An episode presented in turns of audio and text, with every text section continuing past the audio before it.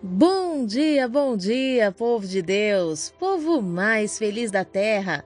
Que dia lindo, dia abençoado, inspirado pelo nosso Deus para nos trazer uma certeza de que nele, em Jesus Cristo, sim, podemos descansar, nos alegrar, pois em todas as coisas Ele nos faz mais que vencedores. E eu, pastora Lídia Neri, venho com muita alegria ao meu coração compartilhar uma palavra de Deus com você.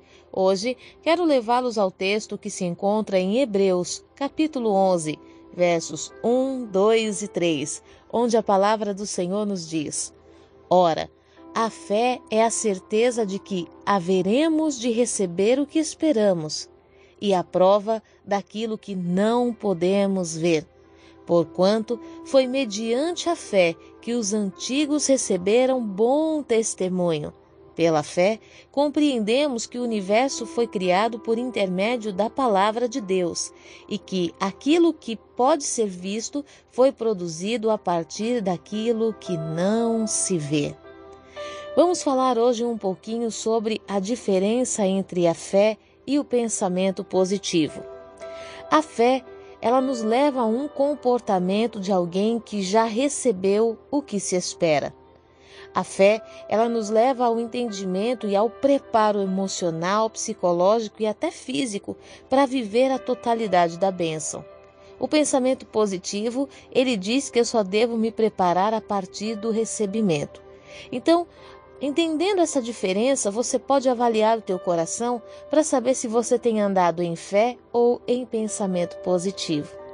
Nós podemos observar o escritor dizendo no verso primeiro que a fé é a certeza de que haveremos de receber o que esperamos.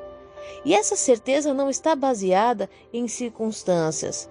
Essa certeza não está baseada em você ter ali um ambiente que é propício para esse recebimento. A nossa fé é forjada exatamente nos momentos contrários. Quando você olha e tudo é contrário ao cumprimento daquilo que você deseja receber e viver. Então, é, eu sempre costumo dizer que a nossa fé é provada exatamente nos momentos mais difíceis. Nas grandes impossibilidades se revela a fé. Porque ter fé quando tudo parece propício é fácil. Aí eu não chamo isso de fé, eu chamo isso de pensamento positivo.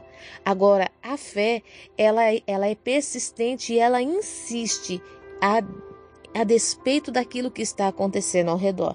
Então, que hoje o Senhor possa produzir em teu coração a fé necessária para que você veja tudo quanto Deus prometeu a você em dias bons e, e também em dias difíceis, se cumprindo sobre a sua casa, sobre a sua vida, sobre o seu matrimônio, sobre a sua vida profissional, financeira, ministério, familiar, tudo quanto Deus te prometeu, venha se cumprir de maneira gloriosa.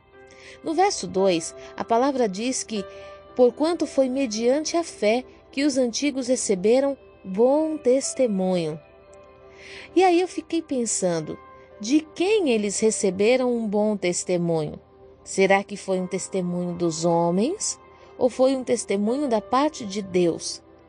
Deus testifica sobre esses homens aqui no capítulo 11 de Hebreus. Deus fala de Abel, Deus fala de Abraão, Deus fala de tantos outros homens nesse texto.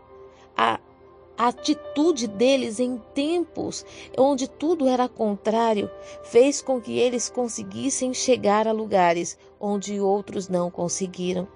Fez deles um diferencial em sua geração. Muitas vezes estamos buscando o testemunho de pessoas ao nosso redor. Buscamos o conselho de quem ainda não rompeu é, suas próprias situações, os seus próprios conflitos, de quem ainda não venceu suas próprias guerras e esquecemos de buscar uma direção em Deus para compreender que muitas vezes as coisas difíceis que se levantam faz parte, fazem parte do testemunho, fazem parte é um complemento da da grandiosidade do testemunho que vamos falar. Então, a palavra fala que foi mediante fé, mediante as impossibilidades, mas a persistência diante das impossibilidades, que eles receberam um bom testemunho, que eles tiveram o próprio Deus testificando a, re, a respeito deles. E hoje, o que é que está faltando para nós, Igreja de Cristo? O que está faltando para nós, amados do Senhor? Ser testemunhado pelo Cristo vivo, ser testemunhado pelo Deus Altíssimo de Deus confiar algo em suas mãos, independente da dificuldade, você permanecer, você prevalecer. Estamos desistindo facilmente das coisas. Estamos andando segundo circunstâncias, olhando se o terreno é propício ou não.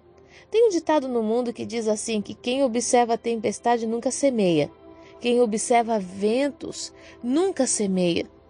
E isso é uma realidade.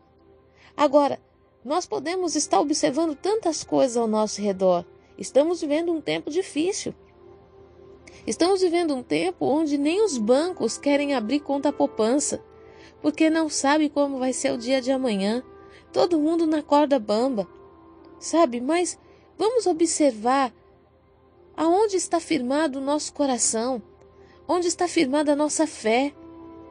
Estamos andando segundo o que estamos ouvindo segundo o que estamos vendo, ou estamos andando segundo aquilo que nos foi prometido?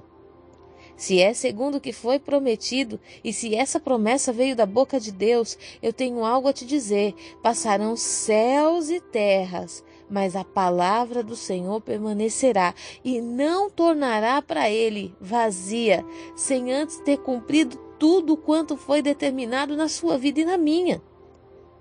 Então, se queremos ter um bom testemunho, precisamos andar mediante fé. E pela fé compreendemos que o universo foi criado por intermédio da palavra de Deus. Eis se o universo foi criado mediante a palavra de Deus. O que é que a palavra de Deus pode produzir na sua vida? O que é que a palavra de Deus pode fazer dentro da sua casa, dentro desse pedacinho, desse grão de areia, mediante a dimensão do universo? Então quer dizer que a palavra de Deus tem o poder de criar o universo e não pode transformar a sua casa, não pode transformar os teus filhos, transformar teu casamento, a tua história, transformar essa motivação do teu coração. Deus pode mediante a palavra. Uma palavra do Senhor basta para que tudo seja transformado.